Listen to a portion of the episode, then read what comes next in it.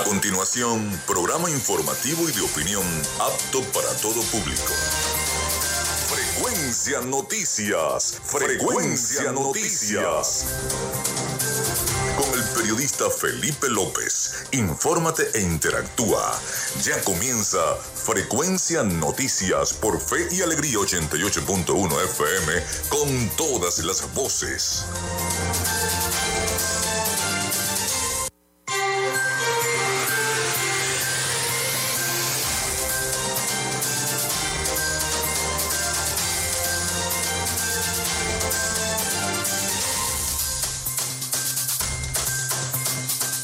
Amigos, muy buenos días. Bienvenidos a Frecuencia Noticias. Desde este momento estamos conectados con toda la información a través de la potente señal de Radio Fe y Alegría 88.1 FM. Bienvenidos todos a nuestro programa. Les saluda Felipe López, mi certificado de locutor 28108, mi número del Colegio Nacional de Periodistas el 10571. En la producción y community manager me acompaña la licenciada Joanna Barbosa, su CNP 16911. En la dirección general de Radio Fe y Alegría, la licenciada Irania Costa. En la producción general Winston León, en la coordinación de los servicios informativos la licenciada Graciela de Los Ángeles Portillo. Nuestras redes sociales arroba frecuencia noticias en Instagram y arroba frecuencia noti en Twitter. Mi cuenta personal, tanto en Instagram como en Twitter, arroba Felipe López TV. Llegamos también por las diferentes plataformas de streaming, el portal www.radiofeyalegrianoticias.com y también pueden descargar la aplicación de la estación para sus teléfonos móvil o tablet. Este espacio se emite también en diferido como podcast en las plataformas iBox, Anchor, Spotify, Google Podcast, TuneIn y Amazon Music Podcast. Y recordarles que Frecuencia Noticias es una presentación de la panadería y charcutería San José, el mejor pan de Maracaibo.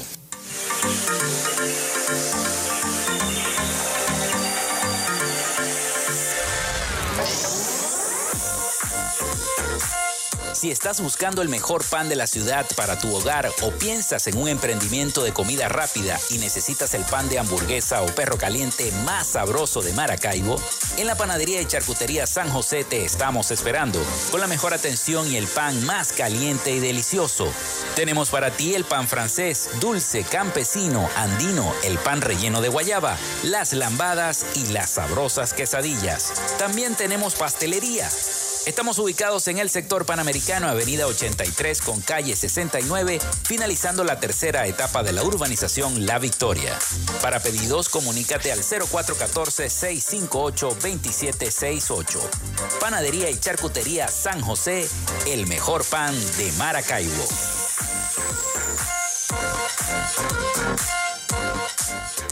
También lo hacemos a nombre de la Gobernación del Estado Zulia y de Social Media Alterna.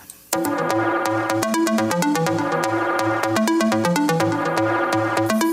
Gracias a la gente de Social Media Alterna hacemos posible la interacción tecnológica en redes. Si estás buscando quien te brinde asesoría o lleve las redes sociales de tu empresa o negocio, es momento de hacer el contacto con Social Media Alterna.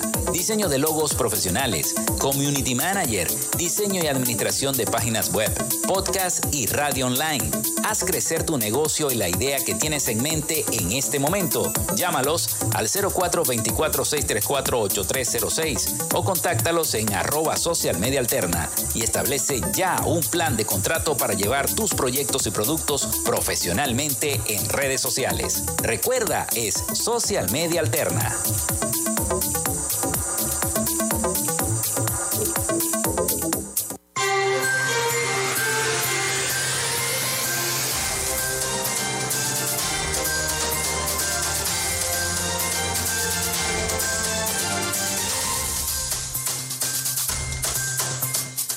Bueno, ahora sí, ya comenzamos entonces nuestro programa. Bienvenidos todos. Les recuerdo la línea el 0424-634-8306 vía WhatsApp y vía texto. Se pueden comunicar con nosotros y las redes sociales arroba frecuencia noticias en Instagram y en Twitter arroba frecuencia noti.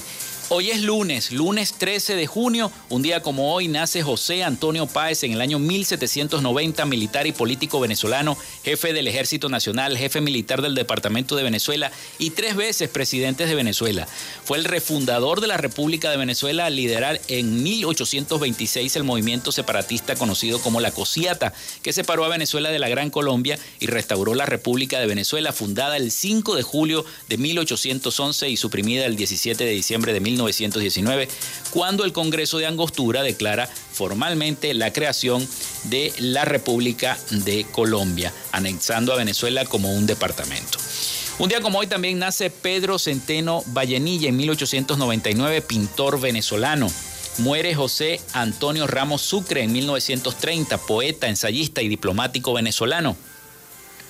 Muere, eh, se funda también Cines Unidos en 1947. Igualmente, la cadena Nickelodeon confirma que Bob Esponja forma parte de la comunidad LGTB en el año 2020. En 2005, el creador de la serie, Stephen Hilbert, eh, ya había comunicado que Bob Esponja era un personaje asexual. Hoy es Día Mundial contra el Cáncer de Piel, Día Internacional de la Sensibilización sobre el Albinismo, Día del Ganadero Venezolano, así que felicitaciones a todos los ganaderos y productores venezolanos. Hoy es Día del Rock Nacional de Venezuela y Día de San Antonio de Además, Día del Tamunangue Larense. Felicitaciones a todos esos músicos larenses con esa energía que hacen ese Tamunangue Larense. Bueno, vamos rápidamente a hacer un resumen informativo de lo que ocurrió con las lluvias en mm, el Zulia y Maracaibo, porque la verdad que fue mm, devastador, sobre todo en algunas zonas de eh, San Francisco. Eh, ya escuchamos también los diversos reportes que se han hecho a través de Radio Fe y Alegría. Eh, pero la gobernación mantiene la alerta por onda tropical en el Zulia. La gobernación del Zulia mantiene el estado de alerta por el paso de la onda tropical que generará fuertes precipitaciones en toda la entidad. Así lo confirmó el gobernador Manuel Rosales, quien indicó que mantienen el alerta para atender cualquier emergencia que pueda presentarse. Dijo que siguen monitoreando con las autoridades los municipios del Zulia el paso de la onda tropical que ha traído como consecuencia fuertes lluvias y ráfagas de viento en alerta del equipo multidisciplinario de la gobernación del Zulia. El aguacero que cayó desde la tarde de este domingo y hasta horas de la madrugada de este lunes en la región dejó varios sectores afectados de Maracaibo, San Francisco, Mara, Jesús Enrique Lozada y La Guajira, aunque no hay víctimas que lamentar, gracias a Dios. Bueno, los habitantes de distintas zonas de Maracaibo quedaron sin luz y reportaron durante la mañana de este lunes hasta más de 15 horas sin luz tras el aguacero, con fuertes ráfagas de viento y descargas eléctricas acaecido este domingo en la ciudad. En la avenida 78A del sector La Macandona de Maracaibo, los vecinos informaron que se cayó la iguana del poste y así fue en muchos sectores también. El hecho fue alrededor de las 6 de la tarde de este domingo cuando estaba iniciando la lluvia. Igualmente, eh, dijeron que Corpoelec nos dijeron que ya no estaban trabajando por el agua. Imagínense eso. Un comunero del reporte estaban esperando necesitados que nos solucionaran el problema, declaró un habitante de la Macandona. La alcaldía de Maracaibo informó que los árboles y postes caídos fue el mayor reporte debido a la precipitación que cayó en la ciudad. Igualmente, las lluvias inundaron varios sectores de San Francisco. El fuerte aguacero que cayó durante la tarde y gran parte de la noche de este domingo dejó varios sectores inundados en el municipio de San Francisco. La parroquia San Francisco de esta jurisdicción, una de las más afectadas según reportó la alcaldía. El alcalde dijo, gracias a Dios le decía al equipo que me acompaña que nosotros logramos limpiar a tiempo 59 kilómetros de cañada. A pesar de eso, la cañada fluía y hay familias afectadas.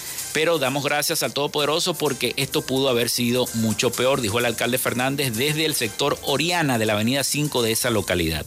Durante un recorrido, el alcalde Gustavo Fernández informó que hay familias afectadas, aunque no precisó cuántas. El burgomaestre declaró a este municipio en alerta para atender la situación. Y van a continuar las lluvias, señores, así que prepárense el Instituto Nacional de Meteorología e Hidrología este organismo informó a través de su cuenta de Twitter que habrá abundante nubosidad con lluvias y chubascos con actividades tormentosas y eventuales ráfagas de viento que se generarán lluvias intensas en áreas del centro norte costero, llanos centrales, nororiente del delta Macuro y Amazonas.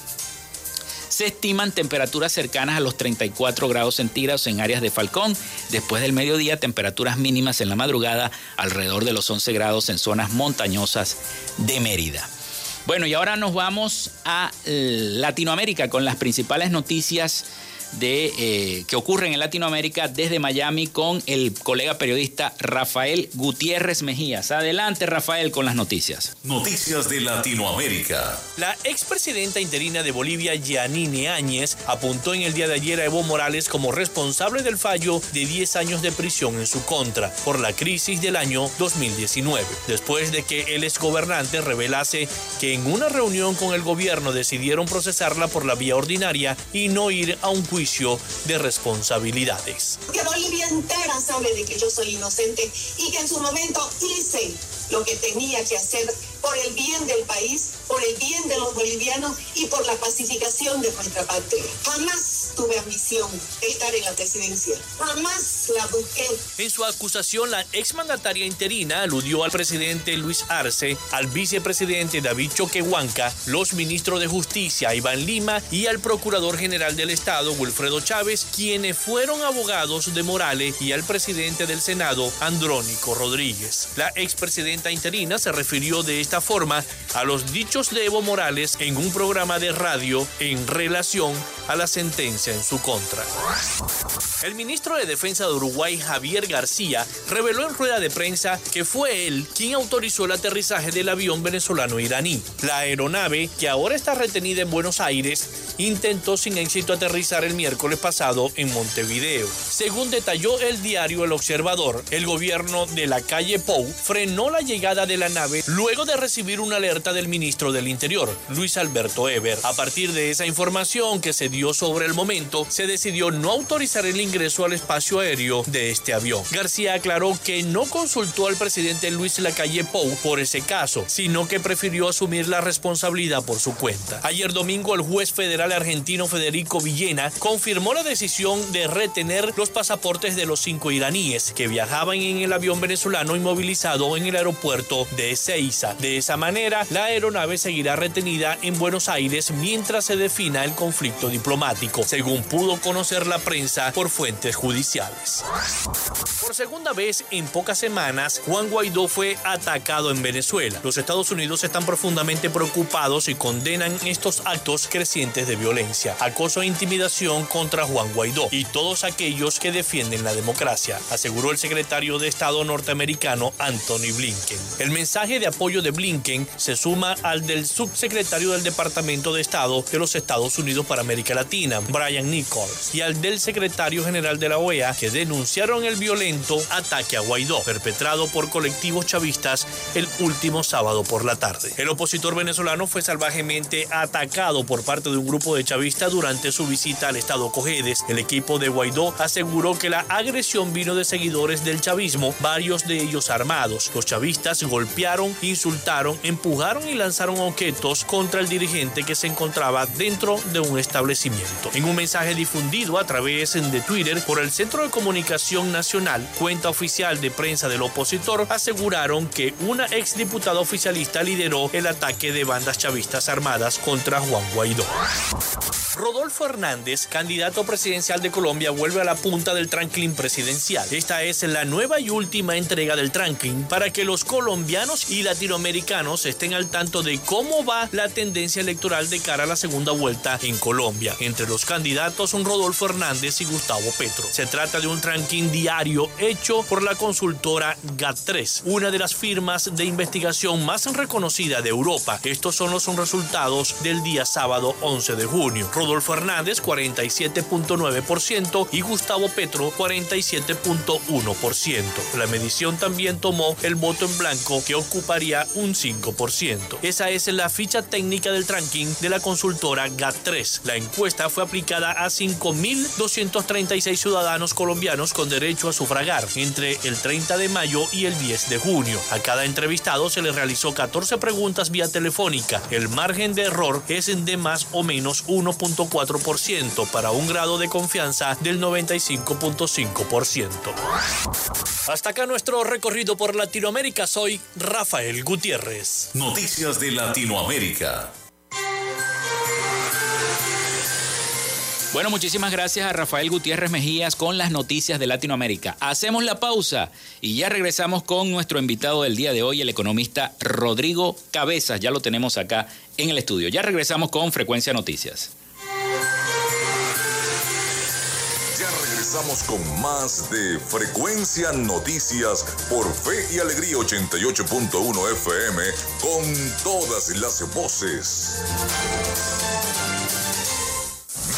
A minuto, la información la tienes por esta señal.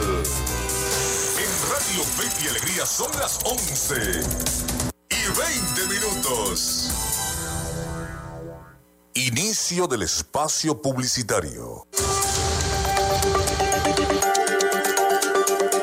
Alcaldía de Maracaibo informa sobre el plan de recolección de desechos sólidos, una frecuencia semanal por parroquia, con recolección casa a casa. Martes, Poquibacoa, Olegario Villalobos y Santa Lucía. Luego de muchos años, los maravinos dicen nuevamente y con alegría, llegó el aseo. Alcaldía de Maracaibo. Construyendo soluciones. Su empresa o negocio requiere acceso a Internet de calidad y alta disponibilidad. Entonces es el momento de contactarnos. Gandalf Comunicaciones le brinda soluciones de Internet e interconexión inalámbrica para que se mantenga conectado con su empresa y sus aliados comerciales las 24 horas del día, los 365 días del año. Solicite el plan que más se ajuste a su organización llamando al 0500 Gandalf 0500 426 3253 o por www.gandalfk.com. Gandalf, siempre conectados. Fin del espacio publicitario. Inscripciones abiertas en el Instituto Universitario San Francisco. Prepárate como técnico superior en Administración de Empresas, Contaduría, Educación Especial, Educación Integral, Educación Preescolar, Electrónica, Electrotecnia, Informática y Mecánica. Para más información, 0424 643 0925 o el 0424 637 4646. Te esperamos.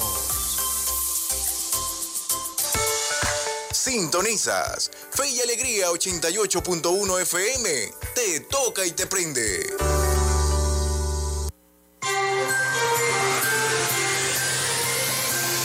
Escuchas Frecuencia Noticias por Fe y Alegría 88.1 FM con todas las voces.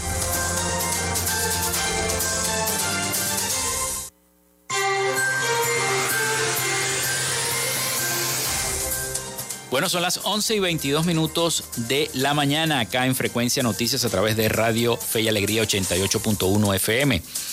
Recuerden nuestra línea 0424-634-8306 para que se comuniquen con nosotros vía texto o WhatsApp. Vamos con nuestra sección Hoy Dialogamos con. En Frecuencia Noticias, hoy dialogamos con... Dialogamos con el economista Rodrigo Cabezas, coordinador de estrategia política del partido Zulia Humana, ex ministro de Finanzas, ex diputado al Parlamento Latinoamericano, capítulo Venezuela, profesor universitario, egresado de la ilustre Universidad del Zulia. Así que bueno, bienvenido. ¿Cómo está, economista? Hola, muy buenos días, Felipe. Gracias por esta oportunidad de conversar un poco acá en Maracaibo y en el Zulia, ¿verdad? Bueno, bueno, economista, la primera pregunta que le voy a hacer, y es la que todo el mundo me pregunta a mí, sobre todo los muchachos que están afuera. ¿Se arregló Venezuela económicamente o no se ha arreglado Venezuela? Porque todo el mundo me lo pregunta, ¿se arregló o no se arregló Venezuela? Bueno, mira, ratifico la, el agradecimiento a, la, a ti, a Felipe y a, la emisora por esta oportunidad de conversar con, libertad y, exponer nuestros puntos de vista como, economista y como ciudadano de Venezuela y del mundo. Frente a tu pregunta, obviamente mi respuesta es que eso es absolutamente no. Eh, un economista siempre va a un número. Y viene a mí un número porque creo que esta crisis de los últimos seis, siete años de recesión económica que llevó hiperinflación, caída de la producción económica, aislamiento financiero de Venezuela del mundo, deterioro operacional desastroso de PDVSA, tiene una consecuencia humana en el plano de lo humano. Y en el plano del humano la consecuencia es la, el crecimiento de la pobreza. En 2012, cuando terminó 2012, la pobreza en nuestro país eh, estaba contabilizada en un número de 27%, es decir, teníamos el 27% de la población en situación de pobreza. Ese número hoy, siendo optimista, está en 75%. Entonces, ¿quién puede decir con esta devastación desde el punto de vista de la desigualdad social? Pero si te doy otro número en términos de la desigualdad, que es para mí, después de la pobreza, la gran consecuencia que hoy tenemos, que es la concentración del ingreso. El 10% de los más pobres de Venezuela, de los que están abajo, de los, el 10% de la población más pobre de Venezuela, solo accede al 0.08% del ingreso per cápita nacional. Y al extremo, el 10% de los más ricos, de los que tienen mejores condiciones, acceden al 35% del ingreso nacional. Eso se llama una extrema desigualdad que hay en Venezuela. Y desigualdad para que no haya el consumo que había, desigualdad para que podamos decir que a diciembre de este año, esa cifra hay que actualizarla, pero a diciembre de este, perdón, a diciembre del año 2021, 602 mil niños, 602 mil niños menores de 5 años de edad estaban en situación de desnutrición. ¿Qué es la desnutrición? Que no comen, hermano que no se alimentan debidamente. Entonces, los bodegones, los bodegones, las importaciones sin aranceles que ha autorizado el gobierno para los enchufados, para su gente o para algunos, algunas empresas que además compiten contra la producción nacional porque es traer de cuanto se pueda traer, ¿verdad? Que además derrumba toda esa teoría de, del bloqueo, porque lo que hay es que sanciones económicas a PDVSA, pero el bloqueo no existe porque hasta Ferrari puedes traer cuando tú quieras, cuando tú quieras para llenar los bodegones, te, eh, no significan que haya crecimiento económico en Venezuela. No significa que haya prosperidad en la economía venezolana, independientemente de que tengan a Caracas como una cuiden a Caracas como una tacita. Es decir, los desequilibrios continúan y fundamentalmente lo que más preocupan mm. son los, los equilibrios en el terreno estrictamente humanitario, en el terreno de los desequilibrios humanísticos, que son la pobreza, la desnutrición y esta desigualdad tremenda que de, de participación en el ingreso, que algo que ya todos conocemos, el salario miserable al que han condenado a los trabajadores de Venezuela, a los que les han prohibido la sindicalización o la persecución a los sindicatos. Cuando tú observas que tienes 30 o 35 dirigentes obreros detenidos, presos por defender a los trabajadores, algunos los han soltado en estos días y gracias a Dios yo me alegro porque estar encarcelado solamente porque lucha en defensa de los trabajadores no debería ser en absoluto ningún delito. No, creo que este, hace falta un largo camino para que podamos hablar de que hay crecimiento económico y de que esto sea normalizado. O sea que seguimos en la estanflación, como lo llaman ustedes los economistas. Por supuesto, yo creo que sí, es mi opinión como economista. De hecho, yo estimo que la inflación de este año debe terminar siendo optimista en torno a 240%. Entonces alguien ha dicho por allí, bueno, pero Rodrigo, eh, teníamos una inflación de 2.000, 3.000, de 500, de 700, que termine en, en, en 240, está mejorando. No, mira, una inflación de 240% es un fracaso de la política económica. La inflación tiene que terminar en 6%. La inflación tiene que terminar máximo en 8%. Eso es lo correcto. Cuando termine en 200% habla de una crisis del sistema de precios indudable que, no, puede ser controlada. Y no, se, no puede ser controlada, entre otras razones, porque los elementos de la, la fuerza del desequilibrio siguen presentes para que la producción agrícola, la producción agroindustrial y la producción industrial no sea la que, la que debe ser. Un solo dato, en la industria manufacturera hoy, de acuerdo a la, a la Cámara de Industriales de Venezuela, la capacidad ociosa de la industria manufacturera de Venezuela está en el 75%. Es decir, tiene 75% de la capacidad industrial sin poder activarse. Ese es el global, pero cuando vas, por ejemplo, a la industria automotriz, la capacidad ociosa está en 99.5%. El año pasado se ensamblaron cuatro carros en Venezuela, pero en el 2012 se habían ensamblado 80 mil. En el 2007 se ensamblaron 150 mil. Cuando tú hablas de que la industria automotriz de Venezuela ensambló en el 2007, produjo 150 mil carros, era que habían cerca de, a ver, creo que eran cuatro plantas industriales produciendo carros, importando algunas piezas, trabajadores, tres turnos, trabajaban hasta de madrugada, y cuando tú dices, ahora lo que ensamblaste fue cuatro carros, ahí está el ejemplo de que la crisis industrial continúa. Sí, bueno, vamos a hacer la pausa, economista. Son las 11 y 30 minutos, ya viene el avance informativo de Radio Fe y Alegría, que están los muchachos ya dispuestos para hacer el avance. Así que hacemos la pausa acá en Frecuencia Noticias y ya regresamos con esta interesante entrevista con el economista Rodrigo Cabezas. Regresamos con más de Frecuencia Noticias por Fe y Alegría 88.1 FM con todas las voces. Establecemos contacto entre las regiones. Caracas, Maracaibo, Guasdualito, El Tigre, Barquisimeto, Mérida, Tucupita, Ciudad Guayán, Cumaná, Machiques, Paraguaypoa, San Cristóbal, San Fernando de Apure, Maturín, Ariaguán, Anaco, Ciudad Bolívar, San Juan de los Morros, Puerto La Cruz, Nueva Esparta. Esta es la señal de Radio Fe y Alegría Red Nacional, con todas las voces. Radio Fe y Alegría Noticias, la información al instante, en vivo y en caliente.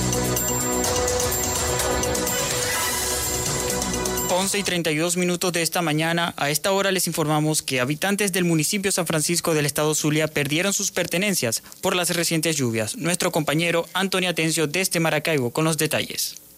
Saludos, gracias por el contacto informativo. Así es, este 12 de junio se registraron fuertes lluvias en el estado Zulia y específicamente en el barrio 28 de diciembre de la parroquia Domitila Flores del municipio San Francisco. Habitantes registran pérdidas a causa de los desbordamientos de las quebradas por las frecuentes lluvias. Escuchemos las declaraciones de Mariel Morán.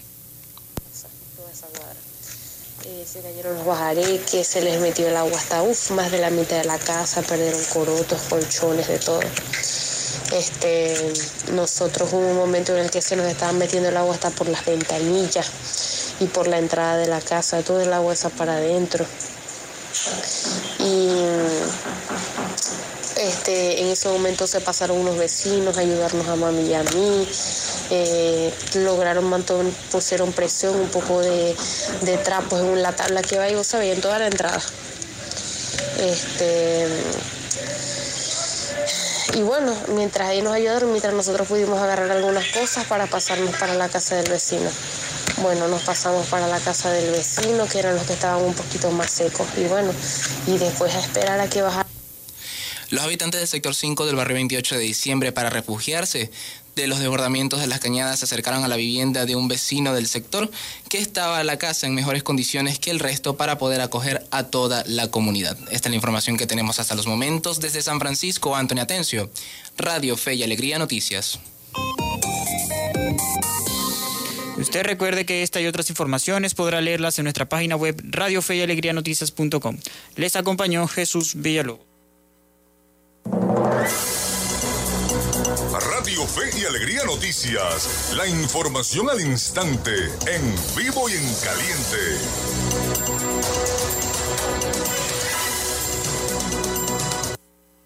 Minuto a minuto, la información la tienes por esta señal. En Radio Fe y Alegría son las 11 y 34 minutos. Alegría 88.1 FM. Te toca y te prende.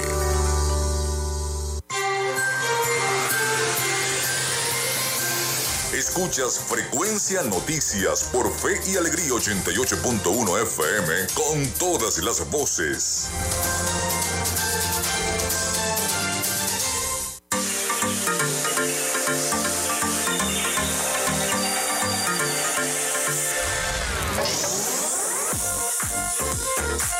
Si estás buscando el mejor pan de la ciudad para tu hogar o piensas en un emprendimiento de comida rápida y necesitas el pan de hamburguesa o perro caliente más sabroso de Maracaibo, en la panadería y charcutería San José te estamos esperando con la mejor atención y el pan más caliente y delicioso. Tenemos para ti el pan francés, dulce, campesino, andino, el pan relleno de guayaba, las lambadas y las sabrosas quesadillas. También tenemos pastelería Estamos ubicados en el sector panamericano, avenida 83 con calle 69, finalizando la tercera etapa de la urbanización La Victoria. Para pedidos, comunícate al 0414-658-2768. Panadería y Charcutería San José, el mejor pan de Maracaibo.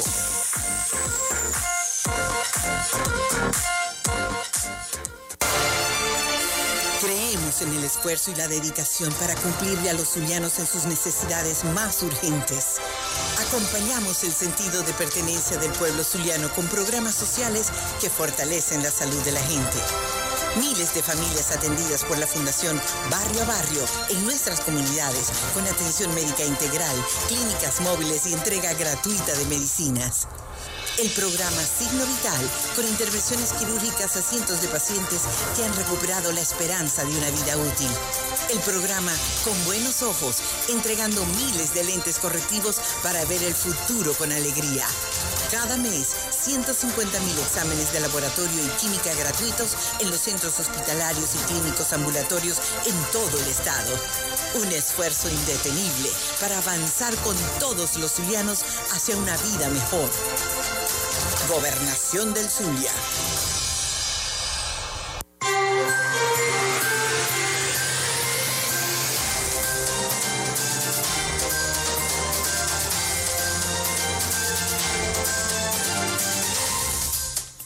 Once y 37 minutos de la mañana. Seguimos con todos ustedes acá en Frecuencia Noticias, dialogando con el economista Rodrigo Cabezas, después del avance informativo.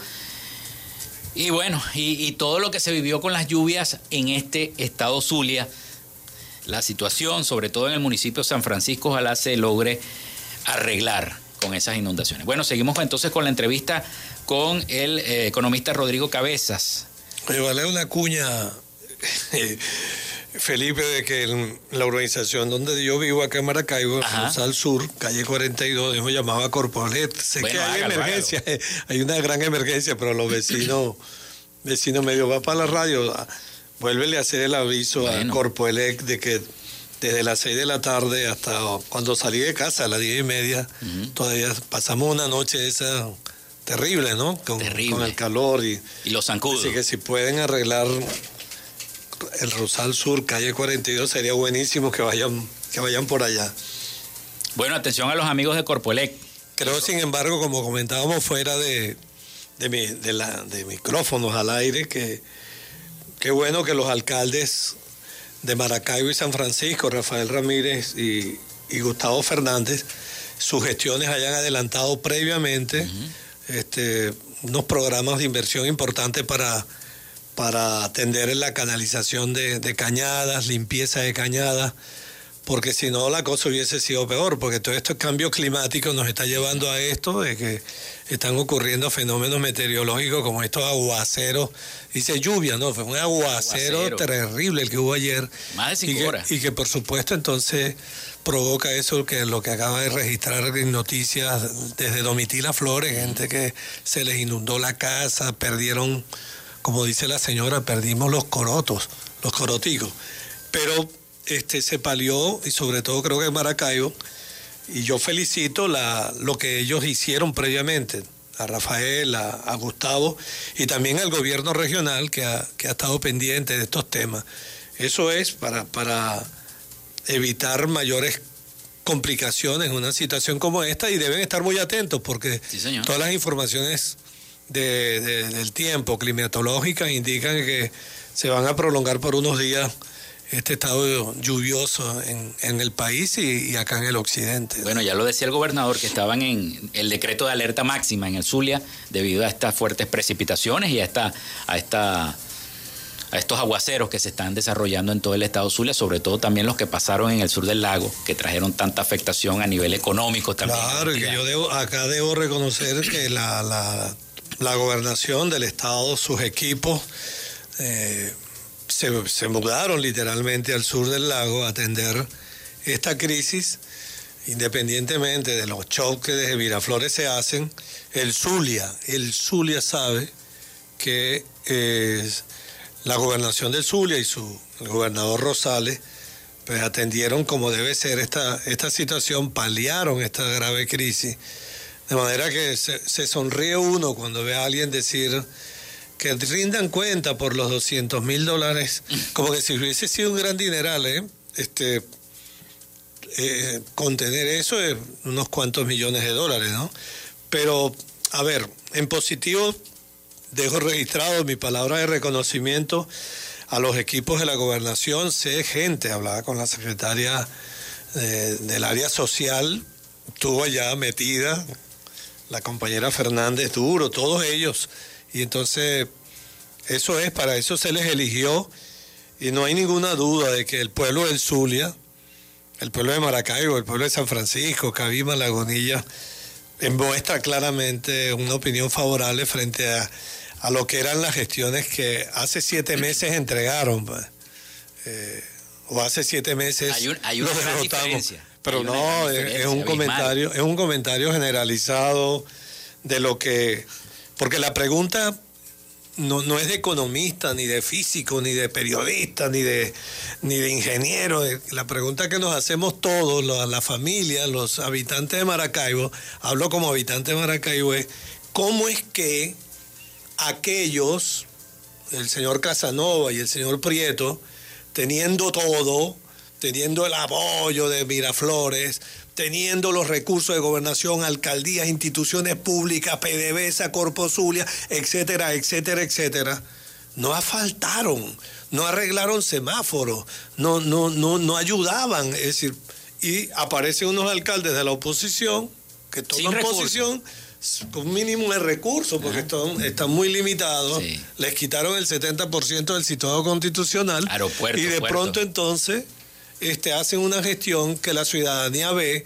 Y en el caso de Maracaibo, digo esto porque acá a Vivo, oye, es posible que en menos de 50 días la alcaldía pudo recuperar la posibilidad de que pasaran por lo menos una vez con el aseo urbano. Mm. El grito del aseo, el aseo, lo volvimos a oír. Teníamos cuatro años, hermano, sin oírlo. Sin escucharlo. ¿Cómo es que no vamos a aplaudir es- esa gestión? Por supuesto, en, Europa se recoge la basura cada tres veces a la semana. Aquí era cada dos veces. Pero en los últimos cuatro años el número era cero. Era un desastre. Todos, to- todas las familias tenían que buscar dónde tirar las bolsas de basura y se había hecho hasta una práctica, una práctica común terrible.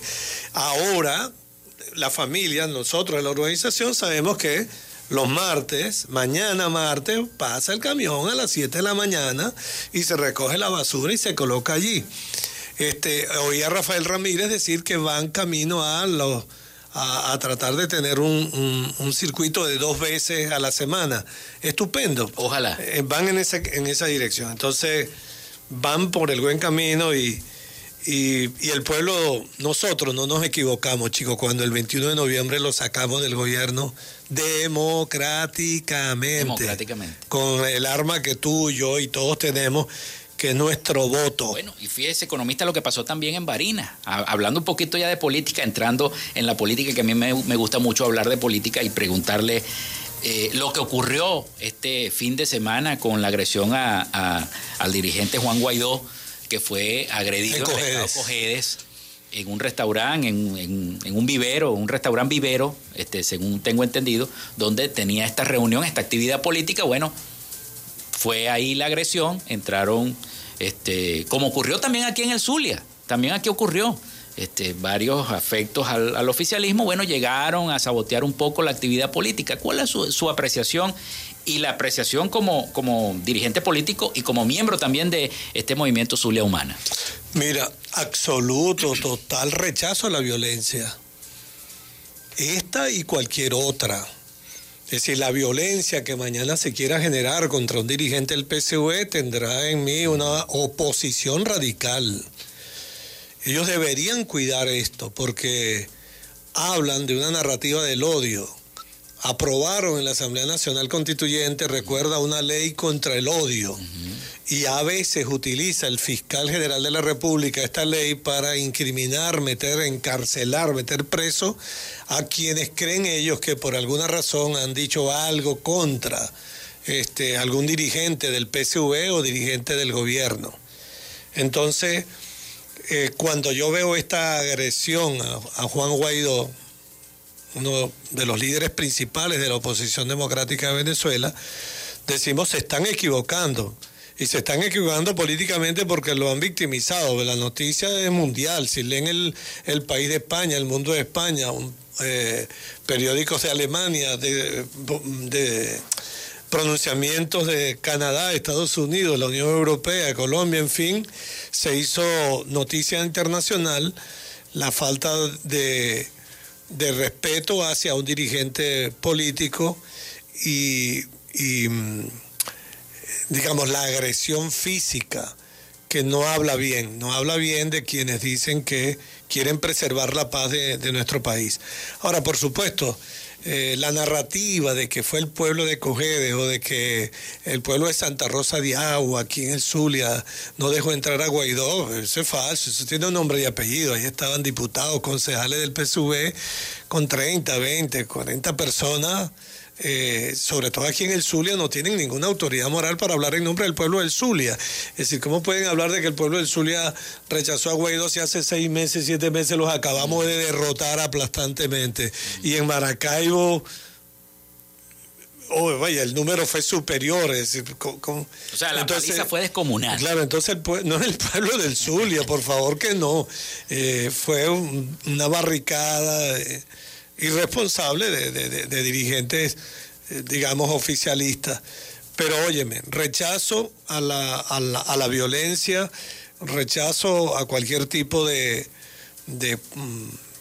de, hechos políticos que alimenten el odio, la diferencia en el terreno político, este, como que si fuéramos enemigos, hay adversarios, sí, pero no enemigos, y y, la convicción que tengo de que independientemente de esto, vamos camino, vamos camino y no nos deben de dejar, eh, a ver, no nos deben sacar de este camino nadie, que es el camino democrático, cada vez falta menos para el 2024 y en el 2024, quieran o no quieran, vamos a participar en las elecciones presidenciales y el pueblo de Venezuela tendrá una opción para salir del señor Maduro y para salir de este régimen democráticamente con millones de votos de venezolanos ese día.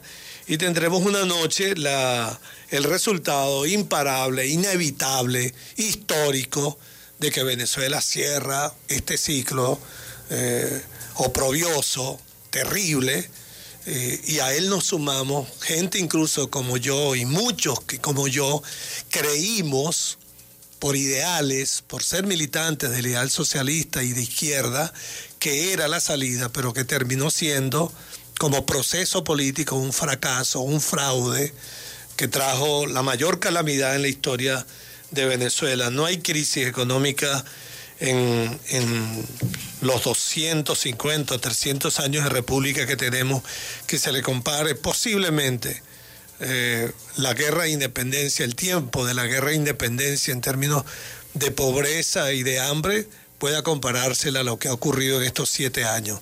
Pero creo que no, no vamos a perder la esperanza Estoy convencido de que este pueblo, más allá de la narrativa del gobierno, de lo que hagan, de su propaganda, no, mira, yo sé como venezolano y con sentido de la dimensión histórica que la sociedad venezolana, la familia venezolana, los profesionales venezolanos, los jóvenes venezolanos, no los compra una bolsa de alimento, porque nosotros no queremos una bolsa de alimento, queremos oportunidades de educación y de empleo laboral.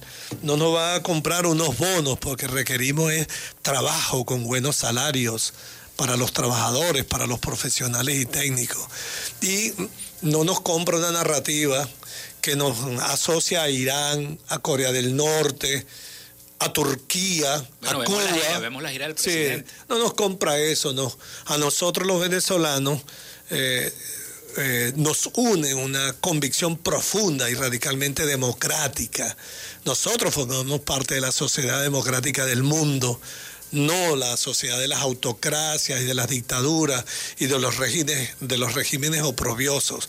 Entonces, tengo la convicción de que los venezolanos, los de aquí, los venezolanos que marcharon, nuestros hijos que marcharon, no vamos a perder la esperanza de que por la vía democrática, pacífica, civilizada, constitucional, podremos producir esa palabra mágica que se llama cambio, un cambio político en Venezuela y va a venir y habrá una noche en el 2024 que este pueblo celebrará con mucha alegría el que se inicia otro ciclo en la vida histórica de Venezuela con un gobierno absolutamente distinto a este.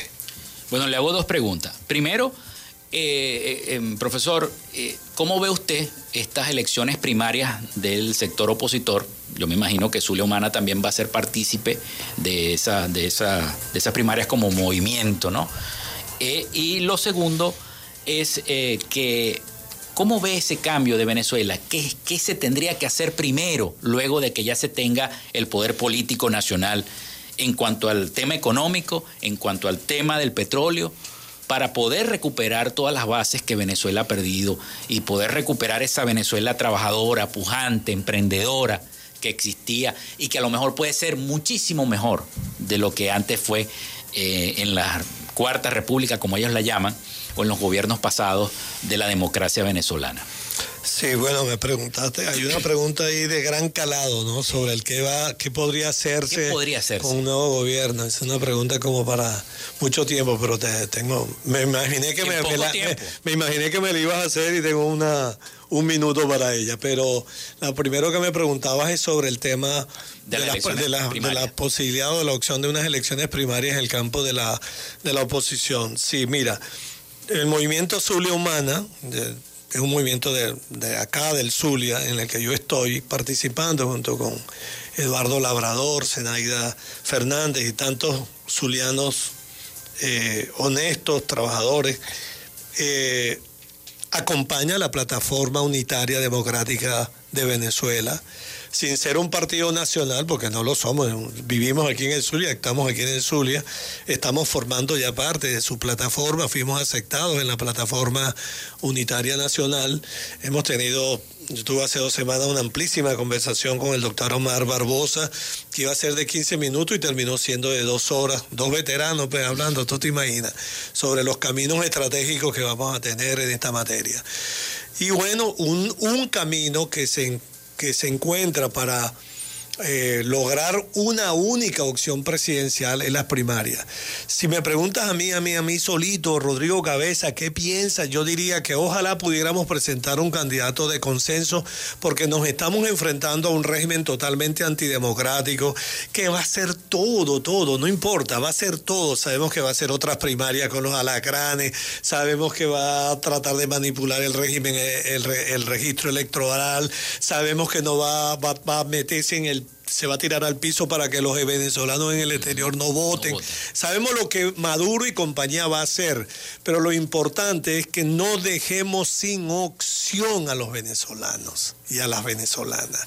Que en el 2024 tengamos la opción para ir a votar por el candidato de la unidad. Yo lo prefiero de consenso, ¿verdad?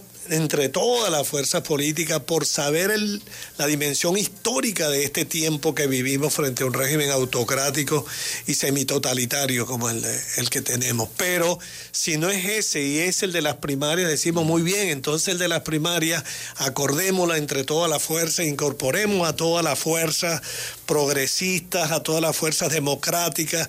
Yo he dicho incluso que una gran coalición que incluya a la APR y al PCB, al Partido Comunista de Venezuela, porque este no es un tema de izquierda ni de derecha, que tenemos que copiarnos el gran episodio histórico que hicieron los chilenos cuando el Partido Demócrata Cristiano de allá y el Partido Comunista de Chile se juntaron para enfrentar a Pinochet.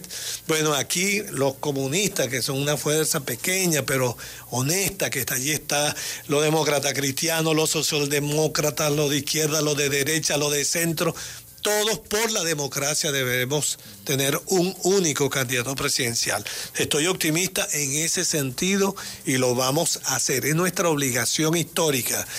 Estaríamos faltando a, la a la urgencia de un país que sufre, porque no es un problema para resolverme mi problema, ni el tuyo, ni el color de un partido, ni, ni los egos de un dirigente, sino el país que sufre, el 75% de hombres y mujeres que están en pobreza, eh, los trabajadores y pensionados y jubilados que reciben una miseria de pensión, los profesores, profesores universitarios que resistimos para que no nos tomen las universidades autónomas, seguimos resistiendo con, con, fuerza, pues todos necesitamos esa opción. Y luego, por supuesto, se va a producir una gran victoria. El que hacer, este, oye, mira, yo tengo la convicción, ahí, ahí hay alguna diferencia con algunos economistas, porque hoy oigo unos economistas que dicen, tardaremos 10 años. Te hago esta premonición, con un nuevo gobierno democrático, con un gobierno capaz de estabilizar políticamente a Venezuela, de tener un diálogo democrático, de tener respeto por la, por la constitución, que fortalezca la división de poderes, un poder judicial autónomo, un poder legislativo que sea centro del debate político nacional, un Consejo Nacional Electoral que tenga la confianza de todos y un Ejecutivo trabajando para la recuperación económica, este país va a hablar de el milagro económico de Venezuela. Un nuevo gobierno tendrá la posibilidad en los primeros tres meses de acordar la eliminación de todas las sanciones económicas. Un nuevo gobierno tendrá la posibilidad de sentarse inmediatamente su presidente de Banco Central y su ministro de Finanzas de instalarse con un programa con el Fondo Monetario Internacional, Banco Mundial y Banco Interamericano de Desarrollo para resolver el problema de la deuda externa, que tenemos tremendo lío porque el gobierno de Maduro dejó de pagar deuda externa desde el 2017. Hay que resolver eso, pero al mismo tiempo acceder a los créditos para educación, salud, vialidad, transporte que tenemos parado en el Banco Mundial y en el Banco Interamericano de Desarrollo. Te doy el dato.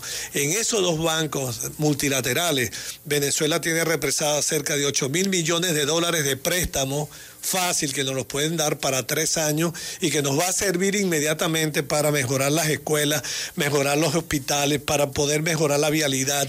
Y eso lo podrá hacer es un nuevo gobierno. Por tanto, algunos recursos que hoy no se ven van a existir, van a aparecer y la industria petrolera la vamos a recuperar con nuevos arreglos jurídicos y económicos, pero se va a recuperar sin ningún lugar a duda. De manera que no tengo duda de que un nuevo gobierno lo, lo va a hacer bien y tendrá la necesidad y la urgencia, así como Rafael Ramírez y Gustavo Fernández y Manuel Rosales están marcando una diferencia que todo el mundo habla. El nuevo presidente de la República, la nación va a decir caramba, pero mira todo lo que está haciendo, mira cómo se está recuperando la actividad productiva y agrícola. Que regrese la diáspora. Mira, oh, por favor, quizás no todos, ¿no? Sí. Quizás no todos, porque yo tengo hijos en el exterior y, están divididos. Uno que dice, bueno, ya están estabilizados y otro que dice, yo regreso. Mi hijo Rodrigo, ingeniero petrolero, yo regreso, papá, sí, sí cambia. Y así pienso que puede pensar la diáspora, pero que el 50% del millón y medio de profesionales y técnicos que están en el exterior regresen, va a ser un envión, es decir, un empuje inmenso para que el avión que va a despegar con tanta fuerza, porque la principal fuerza que va a tener el nuevo presidente de la República, el nuevo gobierno, es la fuerza de un pueblo que se ha liberado. Y eso es maravilloso. Bueno, yo le agradezco, economista, que nos haya acompañado esta mañana en este corto tiempo, pero hablamos un poquito de todo. Quisiera tener dos horas para seguir hablando con usted de política y economía, porque a mí me gusta mucho la, el periodismo político. Pero bueno, agradecido con el economista y profesor de la Universidad del Zulia, Rodrigo Cabezas, por habernos acompañado el día de hoy. A ti, Felipe, te agradezco esta excelente oportunidad y por supuesto este gran canal de comunicación que Fe y Alegría. Bueno, muchísimas gracias. Bueno, nos despedimos hasta acá, hasta Frecuencia Noticias. Elaboramos para todos ustedes en la producción y community manager la licenciada Joanna Barbosa, su CNP 16911, en la dirección de Radio Fe y Alegría la licenciada Iranía Costa, en la producción general Winston León, en la coordinación de servicios informativos la licenciada Graciela Portillo y en el control técnico y conducción quien les habla Felipe López, mi certificado 28108, mi número del Colegio Nacional de Periodistas el 10571. Nosotros entonces nos escuchamos mañana con el favor de Dios y la Virgen de Chiquinquirá. Hasta mañana. Frecuencia Noticias fue una presentación de Panadería y Charcutería San José si estás buscando el mejor pan de la ciudad para tu hogar o piensas en un emprendimiento de comida rápida y necesitas el pan de hamburguesa o perro caliente más sabroso de Maracaibo, visítalos. Están ubicados en el sector panamericano, Avenida 83 con calle 69, finalizando la tercera etapa de la urbanización La Victoria. Para pedidos, comunícate con el 0414-658-2768. Panadería y Charcutería San José, el mejor pan de Maracaibo. Gracias a la gente de Social Media Alterna hacemos posible la interacción tecnológica en redes. Si estás buscando quien te haga un logo profesional, un community manager, diseño y administración de páginas web, podcast o radio online, haz crecer tu negocio y la idea que tienes en mente en este momento. Llámalos al 0424-634-8306 o contáctalos en Instagram en arroba social alterna y establece ya un plan de contrato para llevar tus proyectos y productos profesionalmente en redes sociales. Recuerda, es Social Media Alterna. Frecuencia Noticias.